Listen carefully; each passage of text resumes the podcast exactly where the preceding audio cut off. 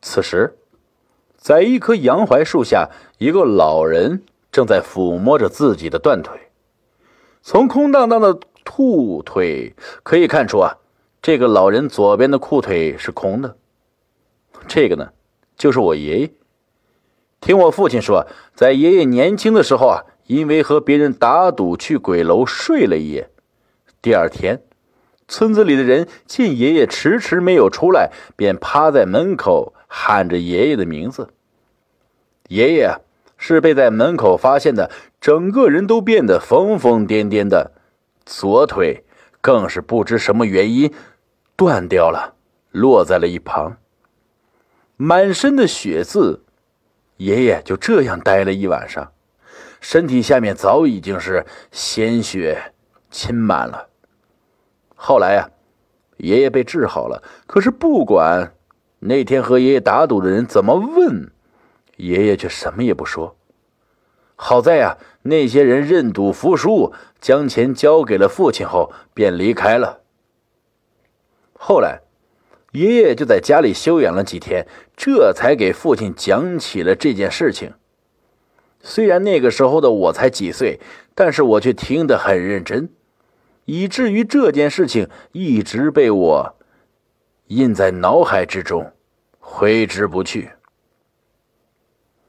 爷爷那天闲着没事在村头和村里的老人打牌。后来不知为什么，他们提议啊，谁敢去鬼楼待一晚上的话，今天打牌赢的钱全部归那个人。爷爷当时有些心动了，虽然说四五百块钱并不多。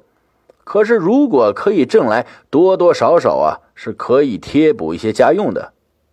鬼楼虽然恐怖，但是那也是传说，村子里的人都知道鬼楼里死过人。可是这么多年也没见发生过什么奇怪的事情，所以当时爷爷也没有想太多，就打算自己去。就在爷爷答应后，便被那些人相拥着朝着鬼楼走去。所谓的鬼楼啊，不过是一个二层的小别墅。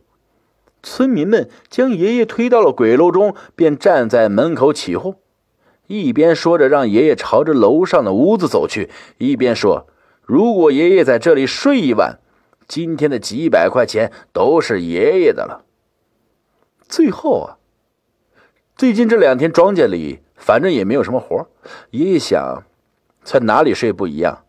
于是让门口的村民给自家的儿子捎个话，说今晚不回去睡了。爷爷说完后，便迈着步朝着二楼走去。围在村口看热闹的村民，看到爷爷走到楼上的屋子里，便呼啦的散开了。其中一个村民站在我家的院墙外面，将爷爷的话告诉了我父亲以后，便离开了。鬼楼啊，虽然恐怖。但是不危险，这是父亲和所有人心中的想法。当时父亲也没当一回事便回到了屋子里。话说，爷爷在屋子里看到外面天色渐晚，屋子里也变得黑漆漆的，便打算躺在床上睡觉，明天早点起来数钱。说着，爷爷就躺在床上睡了过去。深夜。从窗户透过一丝月光，照在屋子里，在鬼楼的屋子里，破旧的木床上面躺着爷爷一个人。晚风从破碎的窗户框吹到屋子里面，躺在床上的爷爷也被这凉风吹得打了个冷战，蜷缩起身体来，可是依旧非常的冷。爷爷下意识的就伸手朝旁边摸索。他摸到软乎乎的一个东西，便搭在了自己身上。他躺在床上睡了几秒钟后，突然睁大了眼睛，因为身上的东西湿漉漉的，仿佛水滴一般滴在了爷爷的身体上。那种冰冷的感觉令爷爷打了个冷颤，随后想到这里可是鬼楼啊！而且屋子里傍晚的时候，爷爷检查过，除了一张大床，根本没有其他的东西。那么，现在被自己搭在身上的东西是什么？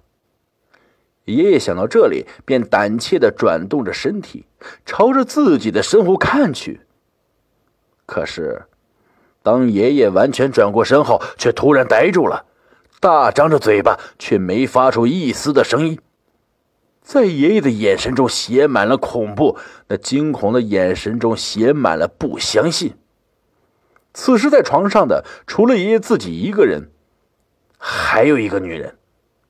或者说是一个被肢解的女人。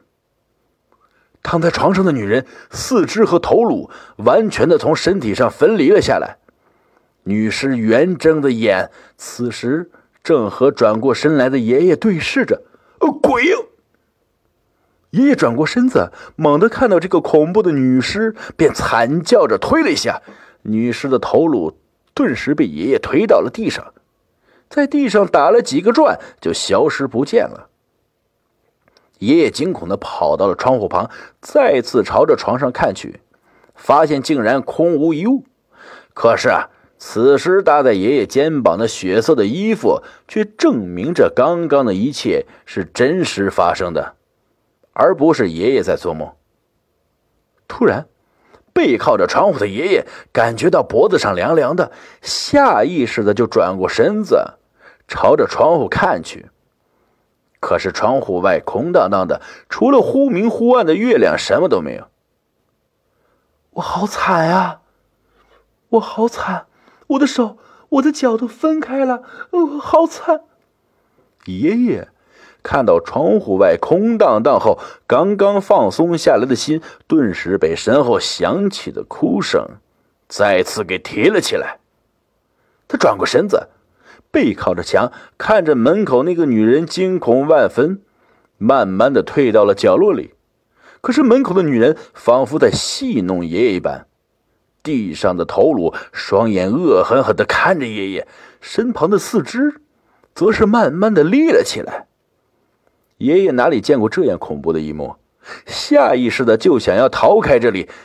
他想到自己旁边的窗户，二楼的高度并不高，如果跳下去的话，最多崴到脚。想明白这一点的爷爷，盯着女尸看了几眼后，就加速朝着旁边的窗户跑去，伸手抓住窗框。这爷爷抬腿就打算往下跳，可是。窗外飘荡着的头颅挡住了爷爷的退路。再一次近距离的看到女尸的头颅，爷爷这才发现是如此的恐怖。在月光的照耀下，女尸的整个脸庞都腐烂着，那双没有瞳孔的眼睛盯着爷爷。爷爷被吓得心里仿佛漏掉了一拍，呼吸困难的爷爷抓着窗框的手一松，就朝着后面倒去。摔倒在地上的爷爷顿时感觉到憋着的那口气吐了出来，来不及就休想，他就想夺路而逃。看着离着自己很近的四肢，爷爷就打算拼一把从那里跑出去。他抬腿朝着立着的手脚跑去，当快要跑到他们面前的时候，便抬腿加快速度跳了过去。刚落地的爷爷。还来不及高兴，就感觉自己的脚腕被抓住了。